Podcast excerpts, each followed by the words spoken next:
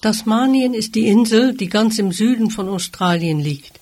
Vor ungefähr 6000 bis 10.000 Jahren war sie noch mit dem australischen Festland verbunden. Als der Meeresspiegel anstieg, wurde die Verbindung zum Kontinent unterbrochen, so dass sich dort eine ganz eigene Flora und Fauna entwickeln konnte. Auch die Menschen, die sich in dem kalten Süden ansiedelten, unterschieden sich wohl von den Aborigines, die sich auf dem australischen Festland entwickelten. Alle Säugetiere in Tasmanien sind Beuteltiere, also auch die Mäuse und sonstige Kleintiere. Auch der ausgestorbene tasmanische Tiger war ein Beuteltier. Noch immer sind Flora und Fauna Tasmaniens einzigartig auf der Welt. 1642 wurde es zum ersten Mal von Europäern entdeckt. Abel Tasman kam mit zwei Schiffen an und nannte die Insel von Diemensland, nach dem Gouverneur von Batavia, damals ein von den Niederlanden besetztes Land, der sein Auftraggeber war.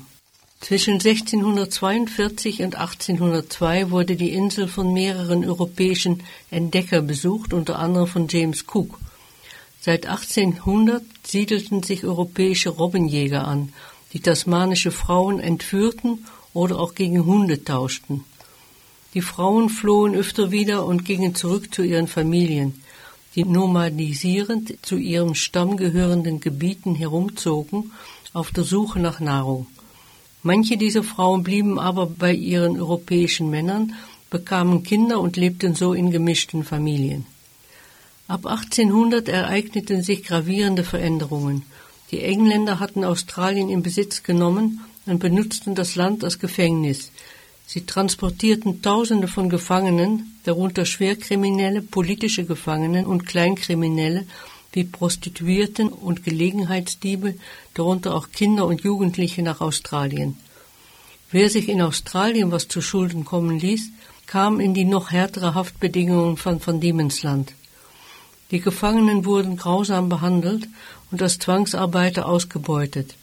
Hatten sie eine bestimmte Haftstrafe abgegolten konnten sie sich als Siedler niederlassen.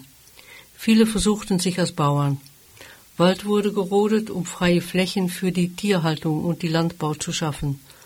Dadurch veränderte sich die Landschaft erheblich. Zäune verhinderten den Durchzug der Urbevölkerung auf ihren gewohnten Wegen. Diese wehrten sich in eine Art Guerillakrieg gegen die Europäer, die die Aborigines mit der üblichen Rücksichtslosigkeit verfolgten, jagten und umbrachten.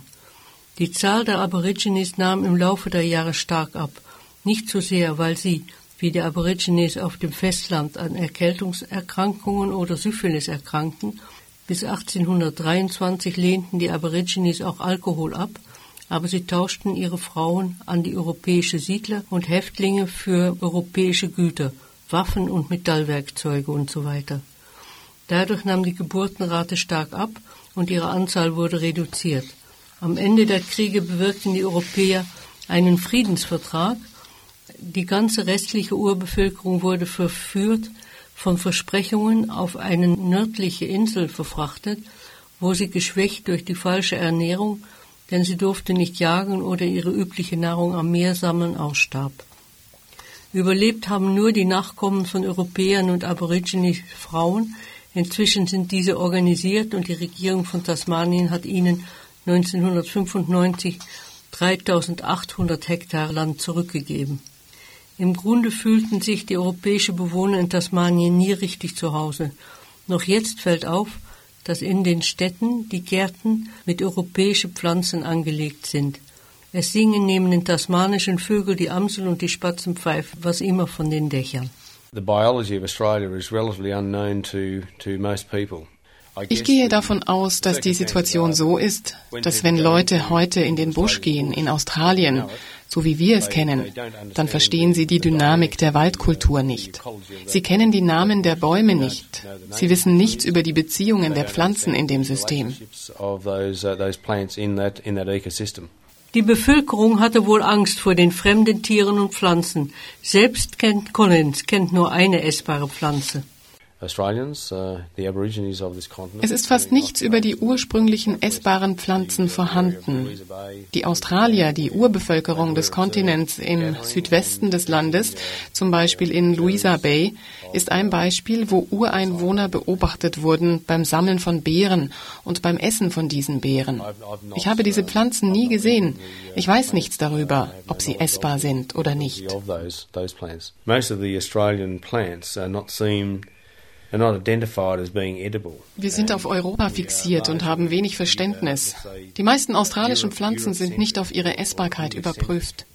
Wir sind hauptsächlich auf Europa und England fixiert und auf die Pflanzen, die die Kolonialisten vor 200 Jahren mitgebracht haben. Von diesen Pflanzen sind wir absolut abhängig. Auf dem australischen Festland wachsen eine ganze Reihe von Pflanzen mit essbaren Früchten und Blättern. Hier in Tasmanien habe ich diese Geschichte nicht besonders verfolgt einfach weil es kaum Literatur dazu gibt. Aber es hat auch damit zu tun, dass wir in unserer Ernährung vollständig abhängig sind von eingeführten Pflanzen.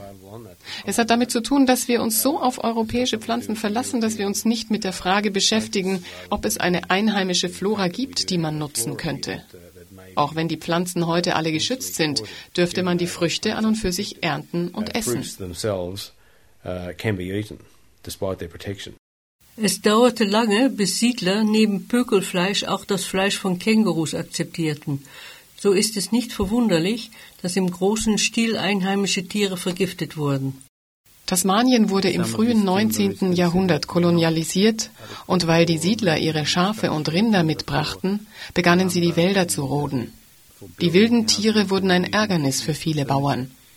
Bald wollten sie diese Tiere loswerden. Sie fingen an, Gifte, Fallen, Drahtfallen zu benutzen und die Wildtiere zu töten. So um 1860 fingen sie an, Strychnin zu verwenden. Sie haben viele, viele Hunderttausende, wenn nicht Millionen Wildtiere getötet. So wurde auch der tasmanische Tiger ausgerottet, obwohl es Menschen gibt, die ihn noch suchen, in der Meinung, dass er sich irgendwo verborgen hält in den dicht bewaldeten Bergen. In den 1950er Jahren hörte man auf, Tiere mit Strychnin zu vergiften. Es wurde andere Gifte verwendet. Bedrohlich wurde die industrielle Abholzung der Wälder. The money is creating they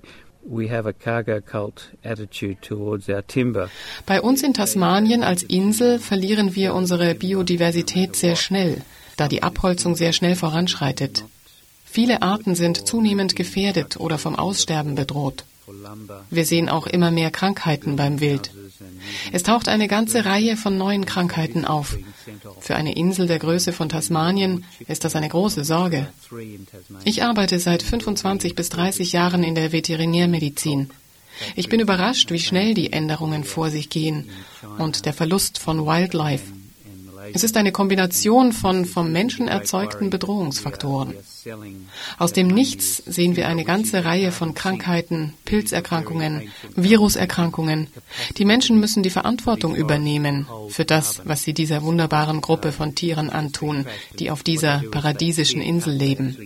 all the timber out of a they just don't take selective logs or selective trees they take everything from large, you know, square kilometers of, of timber at any one time, forest. Hier in Tasmanien sind die Grünen zum ersten Mal weltweit in ein Parlament gewählt worden.